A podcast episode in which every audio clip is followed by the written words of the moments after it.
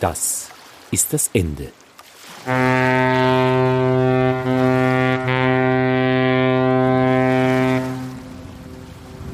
Der größte Teil des österreichischen Wassers fließt ins Schwarze Meer.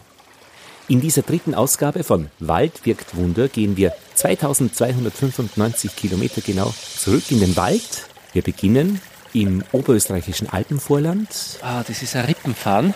In der Nähe. Dann haben wir den Buchenfahren. Von Lohnsburg heißt es dort genau. Den Frauenfahren. Im Kobernauserwald. Da ist der kleine Dornfahren. An einer Waldquelle. Also das ist ein toller Lebensraum da. Der Botaniker Michael Hohler, von ihm hören wir dann später.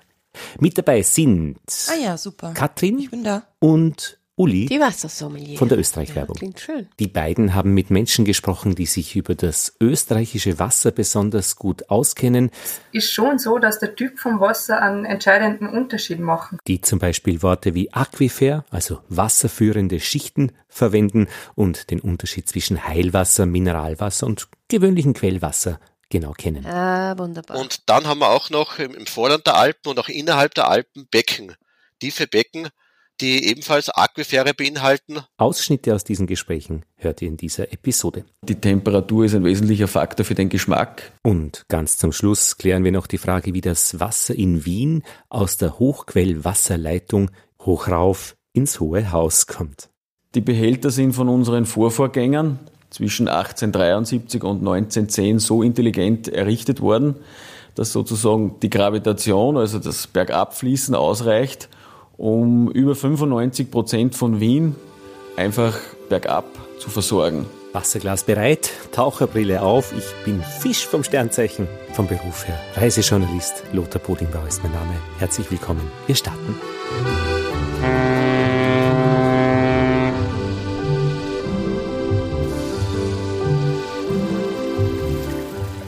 Wir sind hier in einem großen Waldgebiet im oberösterreichischen Alpenvorland, dem Kobernauserwald. Und mitten im Herz des Kobernauserwaldes ist dieses kleine Bächlein, an dessen Ufer wir da gerade jetzt knien.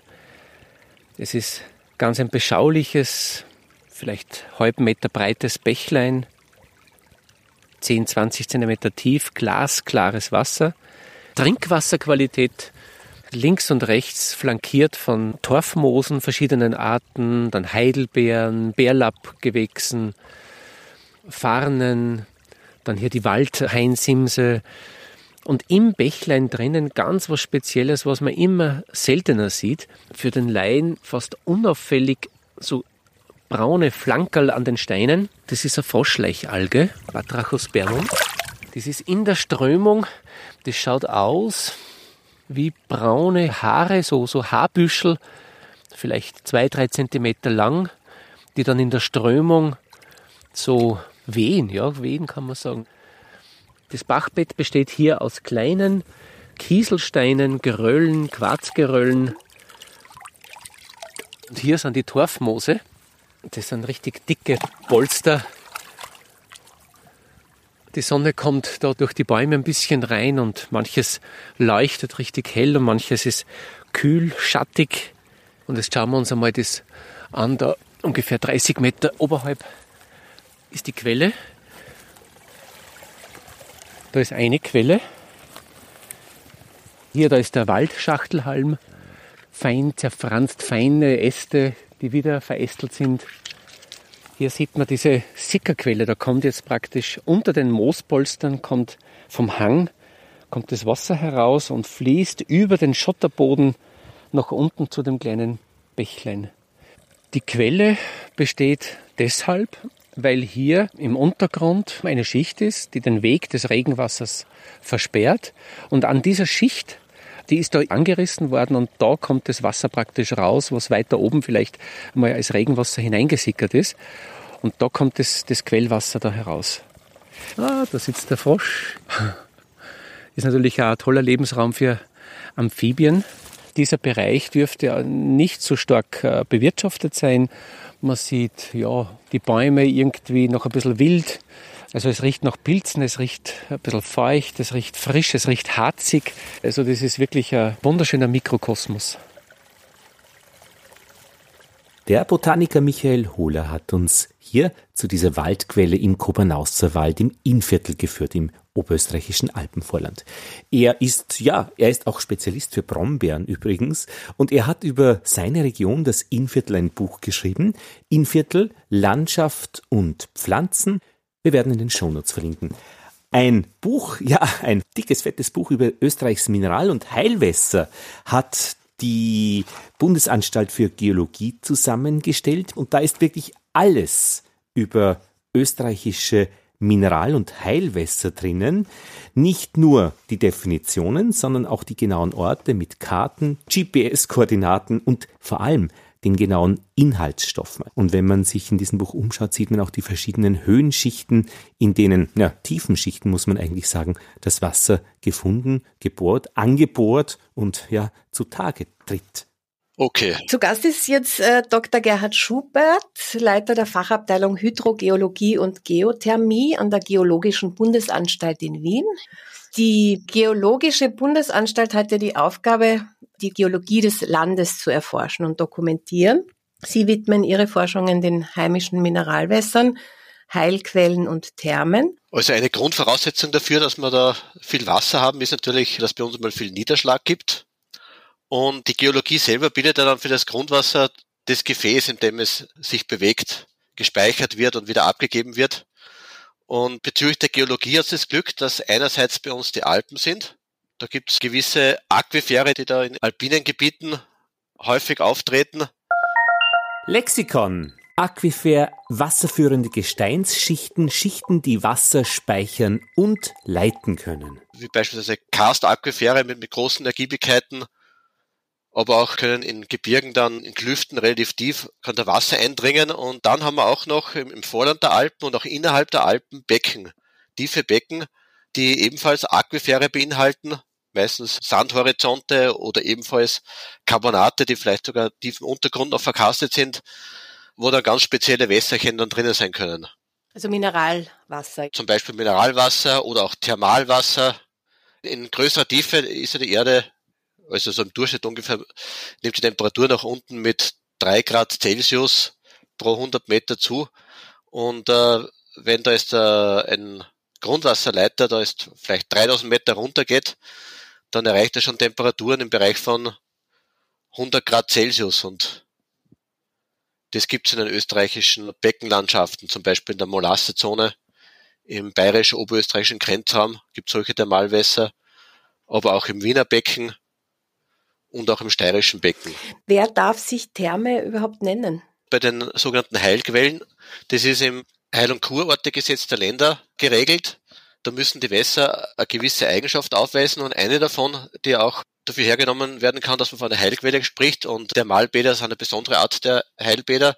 Da braucht man ein Wasser, das beim Austritt mehr als 20 Grad Celsius erreicht. Und was hat das Wasser jetzt erwärmt? Also die Erde ist am Inneren ja noch relativ heiß Sie wissen, dass es einen Erdkern gibt aus Eisen und der ist sogar so heiß, dass er zum Teil sogar noch schmelzflüssig ist. Und nach außen zu wird die Erde halt immer kühler. Sie ist im Laufe ihrer Entstehung dann langsam ausgekühlt. Aber dem entgegen wirkt dann der radioaktive Zerfall von Radionukliden. Und dabei entsteht auch Wärme. Und in der Erdkruste selber ist die meiste Wärme, die momentan da abgegeben wird, die stammt aus dem radioaktiven Zerfall. Und was muss jetzt da geologisch gegeben sein, dass es genau an dieser Stelle rauskommt? An geeigneten Stellen, aber das sind nur wenige, da kommt von selber raus, wie zum Beispiel in Bad Fischau, die warme Fischer, dieser ganze Fluss, der da warm rausfließt. Aber in den meisten Fällen muss man halt bohren. Dann äh, kann man dann das warme Wasser fördern. Sind Thermalquellen grundsätzlich jetzt das gleiche wie Heilquellen? Thermalwasser, das ist ein Begriff, der eigentlich gar nicht so genau definiert ist in Österreich. Es gibt in den verschiedenen Landesgesetzen bei den Heilquellen einen Begriff Thermalbad. Und das ist im Heil- und Kurortegesetz geregelt. Das muss halt über 20 Grad sein. Wenn man äh, Wasser einfach so nutzen will, energetisch, zum Beispiel für die Fernwärme oder auch einfach nur zum Baden, muss man es nicht unbedingt bewilligen lassen, kann man auch sagen, das ist ein Thermalwasser, aber es ist halt kein genormter Begriff. Dieser Begriff ist in den verschiedenen Ländern in Europa sogar unterschiedlich geregelt. In Ungarn zum Beispiel ist eine Thermalquelle nicht bei 20 Grad, sondern ich glaube bei 25 oder 30 Grad angesiedelt. Und in nördlicheren Gegenden ist die Temperatur niedriger, weil so hohe Temperaturen normalerweise nicht erreichen. Und die Heilquellen, von Heilquellen darf man nur dann sprechen, wenn es bestimmte Inhaltsstoffe gibt, die dann auch ganz spezifisch auf den Organismus wirken. Genau, allgemein bei Heilquellen sind es bestimmte Inhaltsstoffe. Da gibt es eine Liste in, in den Heil- und Kurtegesetzen. Oder aber die Temperatur. Also wenn es eine Thermalquelle ist, dann genügt es, dass es das Wasser 20 Grad erreicht beim Austritt. Es kann natürlich auch beispielsweise bei Radonquellen, muss einen gewissen Radongehalt haben mhm. um dann für Trinkzwecke oder für Badezwecke verwendet werden zu können. Mhm. Also anerkannt verwendet werden zu können. Und Sohlebecken, wie entstehen die? So Heilsohlen, also beziehungsweise äh, Sohlen im Untergrund, da gibt es zwei verschiedene Möglichkeiten, wie das entsteht. Äh, einerseits in den äh, Becken im, im Vorland der Alpen oder auch in den Alpen, die waren früher Meeresbecken. Und im Untergrund der Molassezone oder auch im tieferen Untergrund des Wiener Beckens oder steirischen Beckens. Da befinden sich noch immer, man kann sagen, Salzwässer, also die eine Zusammensetzung haben, ähnlich wie das Meerwasser oder etwas verdünnter, zum Teil auch etwas aufkonzentrierter. Das ist die eine Möglichkeit, dass das ursprünglich marine Wässer sind, die natürlich sich im Laufe der Zeit verändert haben, aber wo das Natriumchlorid halt noch aus dem Meer stammt. Und die andere Möglichkeit ist, dass oberflächennahes Wasser versickert und im Untergrund dann mit äh, einer Salzlagerstätte in Berührung kommt, wie beispielsweise im Salzkammergut. Da gibt es einige solcher Quellen, wo mit dem Haselgebirges Wasser in Kontakt tritt und dann eine Sohle natürlich austritt. Ein Solebad soll sehr entspannend sein. Als Kind war ich da mal in Salzkammergut wo in einem Solebad und das Schwimmen hat mir sehr gefallen, weil halt ja. der große Auftrieb, der ja. ist sehr angenehm. Haben Sie persönliche Erfahrungen, wie sich jeweils, weiß nicht, ein Schwefelbad anfühlt oder all die unterschiedlichen Thermalvarianten? Beim Schwefelbad habe ich es eher auch aus Kindeserinnerungen. Erstens riecht es halt etwas. Mhm. Und dann kommt es zu Ausfällungen. Es ist ein bisschen ein eigener Schwefelbad, aber ist auch interessant. Das Wasser, soweit ich mich erinnern kann, hat sich da etwas äh, seifiger angefühlt. Mhm. Aber das ist schon lange her. Soll wiederum gut für die, fürs Immunsystem sein. Kann sein, ja. Kurzer Schwenk. Mineralwasser ist ja das große Thema auch natürlich, wenn man über Wasser in Österreich spricht. Kann man von Kriterien sprechen, die aus österreichischem Mineralwasser eine Spezialität machen? Die Voraussetzung dafür ist einmal, es muss sich da um ein Wasser handeln. Das ist äh, EU-Gesetz und dann auch in der österreichischen Mineralwasser- und Quellwasserverordnung geregelt. Das äh, Grundwasservorkommen, aus dem das Mineralwasser stammt, das muss gut vor Einflüssen von außen geschützt sein. Also diese Wässer haben meistens ziemlich lange Verweilzeit und daher, sie müssen von ursprünglicher Reinheit, genauso ist es im Gesetz sein. Das heißt, da sollte man eigentlich kaum einen menschlichen Einfluss merken. Sie sprechen von einer langen Verweilzeit. Wie ja. lange ist dieses Wasser im Berg? Es gibt Wässer zum Beispiel, Mineralwässer, die äh, sind Jahrtausende schon im Untergrund. Da sieht man, dass die beispielsweise in der Eiszeit schon gebildet worden sind, versickert sind. Das heißt also, man kann schon davon sprechen, dass es eigentlich keine nachhaltige Ressource ist, weil ja, wenn das eben abgeschöpft wird vom Menschen, dann dieser Jahrtausende alte Wasserschatz eigentlich auch ausgebeutet wird. Oder ist es ein ständiger Kreislauf? In den meisten Fällen ist es ein ständiger Kreislauf. Also beim Mineralwasser, das wir trinken, schon. Dieses Wasser hat ja äh, immer etwas jüngere und ältere Komponenten dabei, aber das wird ständig erneuert, das ist ständig im Kreislauf und man nutzt eigentlich nur dieses, das wirklich neu gebildet wird. Ah, also das Reservoir geht nie aus. Das sollte eigentlich nie ausgehen, außer mal übernutzen. Aber prinzipiell wird in der Wasserwirtschaft schon drauf geschaut, dass äh, solche alten Wässer als äh, eiserne Reserve vorhanden sind, dass man die nicht übernutzt in Gegenden, wo es natürlich ganz frisches, junges, oberflächennahe Wasser nicht gibt oder, oder nur wenig davon gibt oder nicht so gut geeignet ist für die Trinkwasserversorgung beispielsweise, dann nutzt man auch die tieferen Wässer dann stärker. Aber man schaut schon drauf, dass da großräumig da keine Grundwasserspiegelabsenkungen stattfinden im tiefen Aquifer. Also die Bedenken, dass es einen Ausverkauf des österreichischen Wassers gibt, sind dann eigentlich nicht unberechtigt, oder? ich glaube, da braucht man keine Bedenken haben. Das, was man da verkaufen kann, ist in, in Form von Mineralwasserflaschen oder so, das ist so wenig. das ist nur ein Bruchteil von dem, was da im, im äh, Kreislauf vorhanden ist. Ah, das wäre sehr beruhigend. Jetzt ist ja das Wiener Wasser, also vielleicht nicht weltberühmt, aber auf jeden Fall österreichweit berühmt äh, für seine hohe Qualität, für seine Frische, für seine Kühle. Was macht diese hohe Qualität des Wiener Wassers aus? Also meiner Meinung nach ist es vor allem das Einzugsgebiet, das ein relativ sauberes ist. Die erste und die zweite Wiener Hochquellenwasserleitung oder die Quellen, diese Hochquellenwasserleitungen, haben ja ein Einzugsgebiet im Hochgebirge. Und das ist relativ unberührt dort. Es ist zwar Karstwasser, Karstwasser hat keine so lange Verweilzeit, aber aufgrund der Beschaffenheit des Einzugsgebiets oder der Nutzung dort ist sichergestellt, dass das relativ sauber ist. Viel sauberer als Wässer in den, in den Tälern. Das war eigentlich die Idee dahinter, dass das geschaffen worden ist, dass man sich ja da ein Reservoir erschließt, wo man keine Probleme mit pathogenen Keimen hat.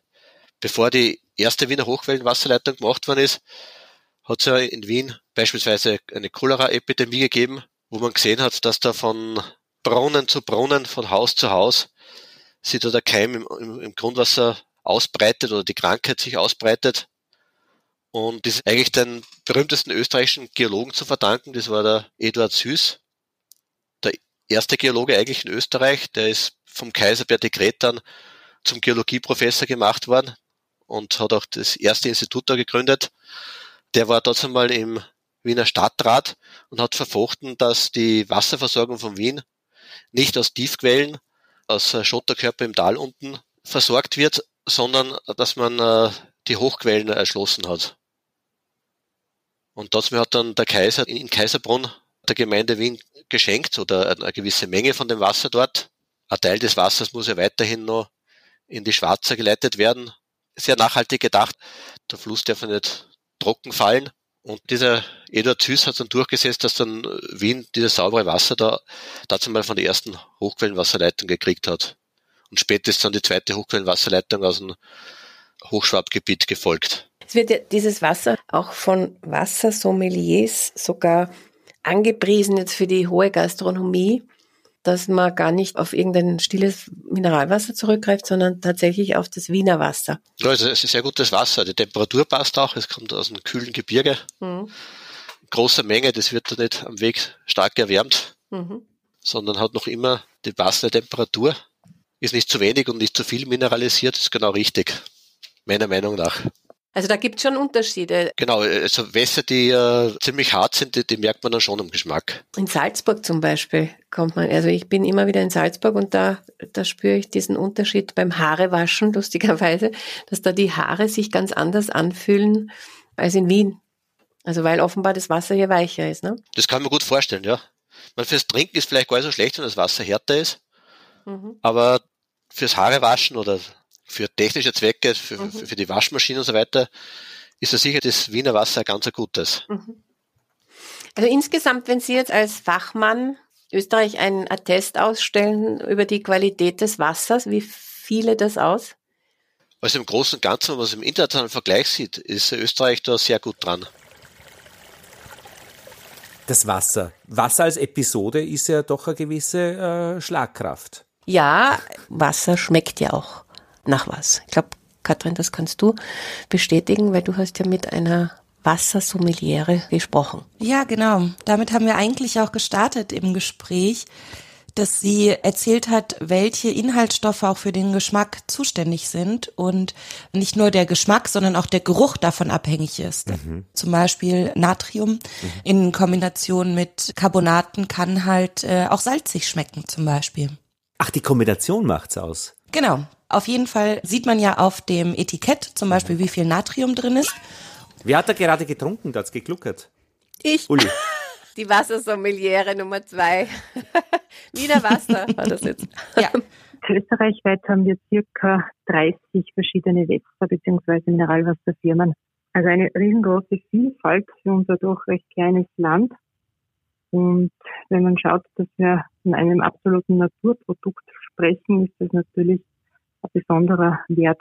Die Wassersommeliere und ich haben darüber gesprochen, dass ähm, Wasser aus unterschiedlichen Quellen auch unterschiedlichen schmecken kann. Das liegt daran, dass sie eben unterschiedliche Mineralstoffe aus den Böden, wo sie ja sehr lange auch drin liegen, die Wässer eben aufnehmen. Und je nachdem, was drin ist, schmeckt es auch anders und riecht aber auch anders. Ja, aber ha, ich denke gerade nach, weil äh, die Kohlensäure erschlägt ja alles letztlich. Also das schmeckt, finde ich, dann jedes Mineralwasser ziemlich ähnlich. Stilles Mineralwasser gab es früher noch nicht. Ja. Es gab nur prickelnd. Aber es gibt ja Leitungswasser, Lothar, und ganz ehrlich, du willst mir doch nicht erzählen, dass das Wiener Leitungswasser genauso schmeckt wie das Hamburger. Das, das, das spürt man doch. Naja, wenn die Temperaturen gleich sind, gleich kalt, äh, das ist schon einmal wichtig, weil wenn es warm rinnt in Hamburg aus der Leitung, schmeckt das natürlich anders. Aber wenn man die hinstellen würdest und pah, Nein, du schmeckst sogar den Unterschied zwischen Salzburger Wasser und Wiener Wasser. Glaube ich nicht. Wenn du mir das hinstellst, kalt. Ich schmecke ihn. Ich glaube nicht, dass du sagen kannst, das ist ein Salzburger Wasser. Das glaube ich nicht. Also dann ich. könnten wir zu einer, zu einer Wettshow gehen. Aber man schmeckt auf jeden Fall einen Unterschied. Das ist auf jeden Fall. Und was ja ganz besonders ist, ist in Österreich, dass wir das Leitungswasser überhaupt trinken können. Ja, das Dass stimmt. es zum einen gut schmeckt und zum anderen eben auch unbedenklich ist. Ja. Also zum Beispiel, ich komme aus der Nähe von Köln. Und ähm, bei uns ist das nicht so gängig, dass wir Leitungswasser trinken. Meine Mutter hat das eigentlich erst ähm, angefangen, als sie dann bei uns in, also bei mir in Österreich war und mich besucht hat und gesehen hat, dass ich immer Leitungswasser trinke, weil wir das, ja, das machen wir hier so, oder? Ganz ungewohnt für sie, ja. Ja. Ja, ja, genau. Okay, ich denke, es müsste passen. Mhm. Nein, ich höre sie eh gut. Okay. Weil das ist oft so ein kleiner Klick für die Menschheit, aber ein großer dann für den Ton. Ja. Johanna Freidl, Sie sind medizinische Forscherin am Institut für Ökomedizin an der Paracelsus Medizinischen Privatuniversität in Salzburg. In Ihrer wissenschaftlichen Arbeit geht es um die Lebensräume im Wald und am Wasser und die körperlichen und mentalen Auswirkungen dieser Naturräume auf den Menschen. Die Natur ist im Prinzip unser natürlichster Lebensraum. Der Mensch hat sich immer im Naturraum entwickelt und deshalb sind wir der Natur auch so sehr verbunden. Wie konkret wirkt sich das aus? Was tut uns die Natur Gutes? Die Natur oder der Naturraum besser gesagt hat einfach den großen Vorteil, dass er nicht diese Reizüberflutung hat, wie die sonstige Umgebung, die vom Menschen geschaffen ist. Also wir haben viel weniger Eindrücke. Wir brauchen nicht diese gerichtete Aufmerksamkeit, die wir jetzt zum Beispiel in einer Großstadt brauchen würden. Im Salzburger Land gibt es ein ganz besonderes Naturschauspiel, die Krimler Wasserfälle. Da donnern die Wassermassen aus 380 Metern Fallhöhe in die Tiefe. Sie selbst arbeiten im Team von Hohe Tauern Health und betreuen Patienten, glaube ich, die sich einer Wasserfalltherapie unterziehen. Ähm, wir bevorzugen statt Wasserfalltherapie den Begriff Aerosolinhalationstherapie. Und das, was bei den Krimler Wasserfällen besonders gut und, und heilsam auf allergische Atemwegsentzündungen wirkt, ist dieses fein verstäubte, lungengängige Aerosol. Dieses Aerosol, muss man sich vorstellen, ist gut 200 mal kleiner als der Tropfen aus einem Asthmaspray und kann daher sehr tief in die Atemwege eingeatmet werden. Durch seine negative Ladung, den dieser Tropfen mitbringt, moduliert man im Prinzip das Immunsystem. Lexikon. Immunmodulation bedeutet, dass man das Immunsystem stärkt, verändert mit pharmakologisch wirksamen Stoffen. Und gleichzeitig werden aber auch die Atemwege gereinigt. Die heilende Kraft des Wassers nutzen und, und das Immunsystem damit stärken. Das ist ja die Grundlage der Hydrotherapie. Erfinder ist der Kräuterpfarrer Sebastian Kneip. Vor allem diese Wechsel zwischen warmem Wasser, kaltem Wasser, Bäder, Güsse und so weiter. Also wir kennen das alle, die das, das Kneipen schon einmal probiert haben. Vor allem im deutschsprachigen Raum gibt es schon Forschung zu dem Thema Kneipanwendungen. Und es ist auch gerade eine sehr neue Übersichtsarbeit zu dem Thema herausgekommen, in der man verschiedene klinische Studien miteinander vergleicht, nicht nur nach den Ergebnissen, sondern auch der Qualität dieser Studien. Und da kommt schon heraus, dass gerade bei kardiologischen Patienten man diese Wassertherapie vom Kneipp durchaus in der Reha sinnvoll nutzen kann und auch Verbesserung vom Blutdruck zum Beispiel erreichen kann. Das Thermalwasser ist ja wieder ein anderes Thema. Also wenn wir bei der Heilkraft des Wassers jetzt sind, man sagt ja, es wirkt entspannend, anregend oder eben sogar heilend. Es gibt ja viele verschiedene Arten von Heilwässer. Es hängt da ein bisschen immer von der Zusammensetzung ab. Dieser thermale Effekt, den all diese Heilwässer mit sich bringen, ist einfach dieses Muskelentspannende. Die Wärme tut einfach der Muskulatur sehr gut, fördert die Durchblutung und entspannt das ganze System. Also es ist schon so, dass der Typ vom Wasser einen entscheidenden Unterschied machen kann. Wir haben vor ein paar Jahren eine klinische Studie durchgeführt, wo wir drei unterschiedliche Heilwässer miteinander verglichen haben. Das waren damals Senioren und das Ziel war einfach, wie man durch Bergwandern in Kombination mit der Badetherapie das Immunsystem von älteren Menschen stärken kann. Und da sieht man schon in den Heilwässern unterschiedliche Effekte. Zum Beispiel äh, schwefelhaltiges Wasser ist ein wahnsinniger Immunboost. Da tut sie bei der Immunantwort wahnsinnig viel. Während jetzt ein Wässer wie zum Beispiel Asole eher ein bisschen beruhigendere Auswirkung auf das Immunsystem haben.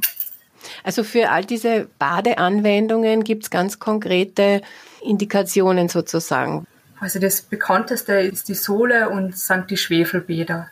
Man hat in Gastein zum Beispiel noch die radonhaltige Balneotherapie zur Verfügung. Es gibt zum Beispiel in Abtenau auch ein hoch mineralisiertes Wasser.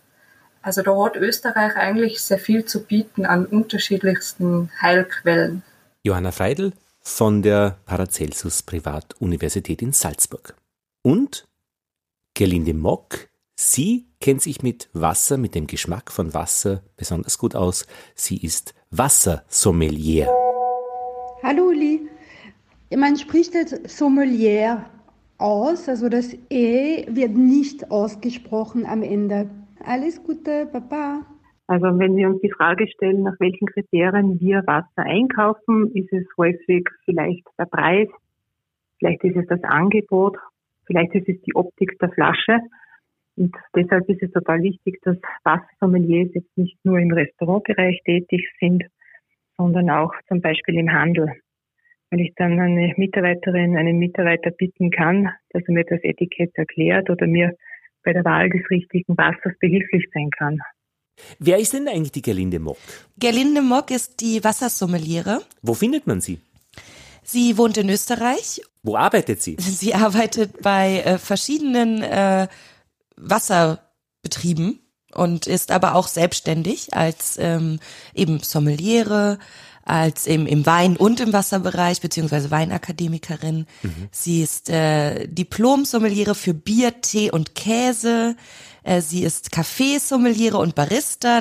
Sie ist auch Bartenderin und Fachfrau für Zigarren. Also ich würde mal sagen, wenn man irgendwas mit Genuss zu tun hat, dann ist sie auf jeden Fall holt man sich Frau Mock ins Haus. Ja. Also sie ist ursprünglich äh, Ernährungspädagogin und äh, Trainerin im Tr Tourismus und Referentin eben für die Wassersommelier-Ausbildung in Österreich. Österreichweit haben wir circa 30 verschiedene Wässer bzw. Mineralwasserfirmen. Also eine riesengroße Vielfalt für unser doch recht kleines Land.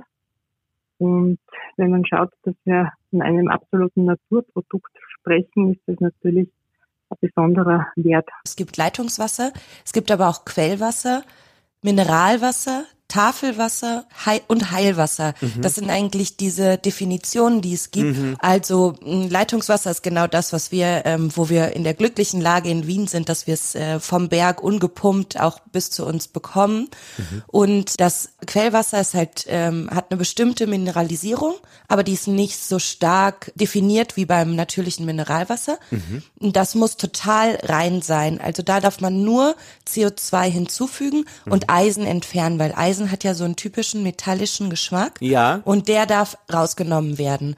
Und aber sonst darf das Wasser, wenn es Mineralwasser, natürliches Mineralwasser ist, quasi nicht anders ähm, verarbeitet werden. Das fand ich schon sehr, sehr spannend. Und das ist gesetzlich geregelt. Also da darf man sich wirklich auch nicht, äh, wenn da natürliches Mineralwasser draufsteht, dann ist da außer CO2 zugesetzt und Eisen entfernt nichts mitgemacht. Das finde ich schon sehr, sehr toll, dass man sich darauf verlassen kann auch. Mhm. Und beim Tafelwasser ist es so, dass es eben auch verarbeitet werden kann, also dass äh, es noch anders aufbereitet wird.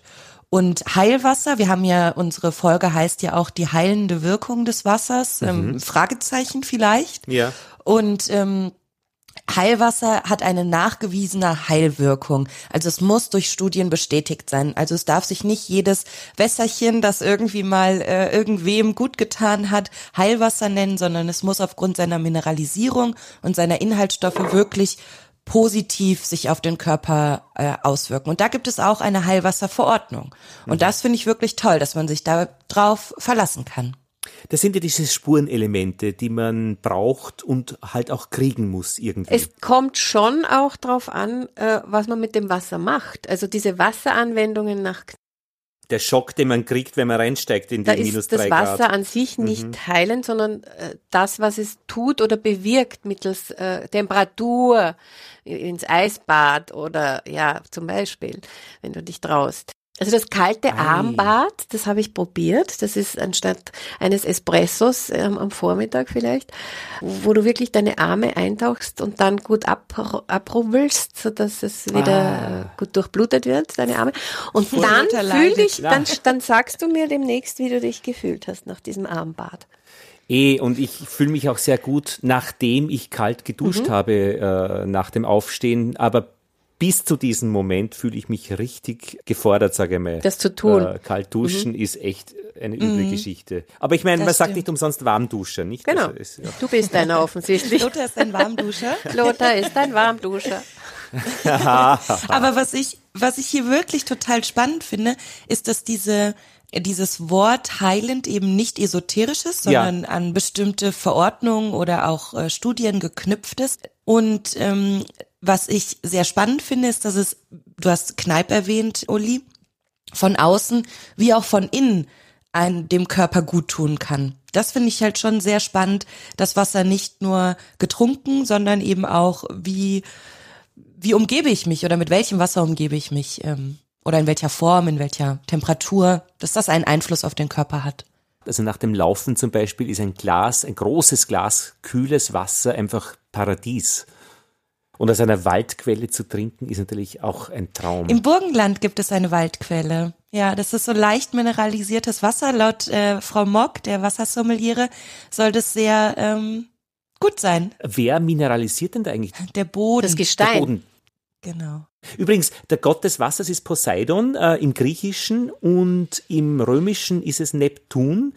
Und die beiden sind äh, die Götter der fließenden Gewässer, der springenden Quellen und sogar des Wetters, heißt es. Also die mineralisieren vielleicht da unten oder sind in Verhandlung mit den Göttern des Gesteins, Was wie viel abgegeben wird. wie viel da von der einen Sphäre in die andere übergeht. Ganz genau, ja, ja. Vielleicht ist es auch einfach nur die Zeit. Ist auch sch ist ja schön. Ein schöner Wenn Gedanke. das Wasser tausende Jahre im Bassin lagert.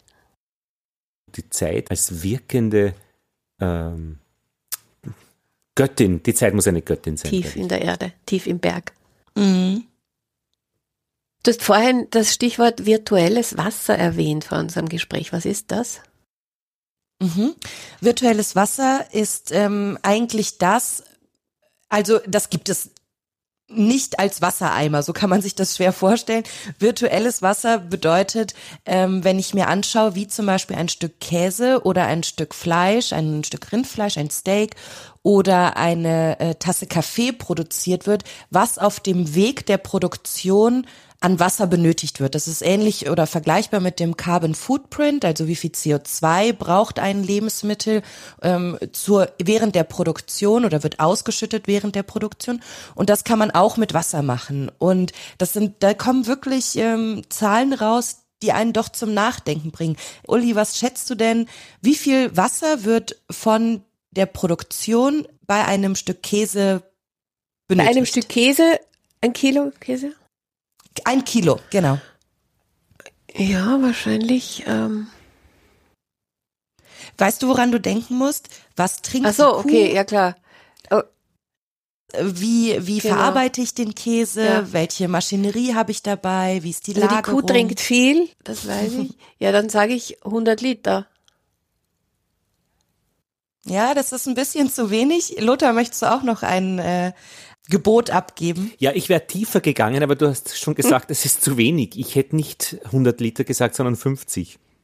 Es sind 5000, die bei einem Kilo Käse an virtuellem Wasser anfallen ähm, oder das Wasser, das verbraucht wird. Mhm. Bei einem bei einem Steak ist es noch viel mehr.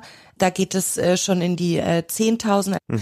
Bei einer Tasse Kaffee ist es nicht nur die 250 Milliliter, mit denen das, äh, der Kaffee aufgegossen wird, sondern es sind 170 Liter in der gesamten Produktion für mhm. eine Tasse Kaffee, ja, das verbraucht.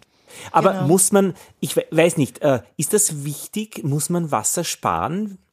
Also in Österreich wahrscheinlich nicht, äh, weil, weil eh letztlich alles die Donau Richtung. Der Hydrobiologe Schubert sagt, es ist genug Wasser da und genug Niederschlag in Österreich. Was man schon natürlich machen könnte, ist, worauf geachtet wird, dass der Grundwasserspiegel niemals sinkt. Also darauf muss die Wasserwirtschaft achten. Das ist auch ein, ja. ein komplexes Zusammenspiel natürlich aus äh, dieses Versickern, ja. dass es dort in den Boden reingeht, wo es auch runterkommt und nicht irgendwie durch Kanäle dann weggebracht wird aus der Gegend. Mm, ich denke schon, dass es spannend ist, sich einmal darüber Gedanken zu machen, wie viele Ressourcen benötigt zum Beispiel meine Ernährung. Mhm. Was wird da produziert oder verwendet und dann natürlich auch ich finde es spannend, weil nur weil es verwendet wird, was passiert dann mit dem Wasser? Also es zieht ja vorher Schritte und nachher Schritte nach sich. Also was, wie funktioniert zum Beispiel eine Kläranlage? Mhm. Wie viel ähm, muss da noch dann weiter verarbeitet werden, um das Wasser wieder zu reinigen?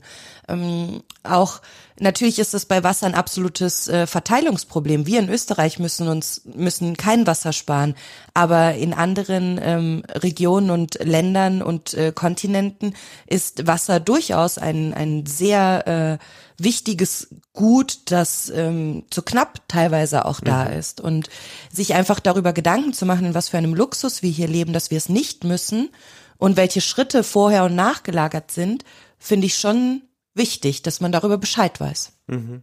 Ja, und das war's dann schon fast. Eins sind wir noch schuldig, die Frage, wie kommt das Wasser in die hohen Häuser?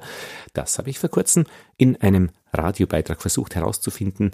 Ein Ausschnitt daraus jetzt.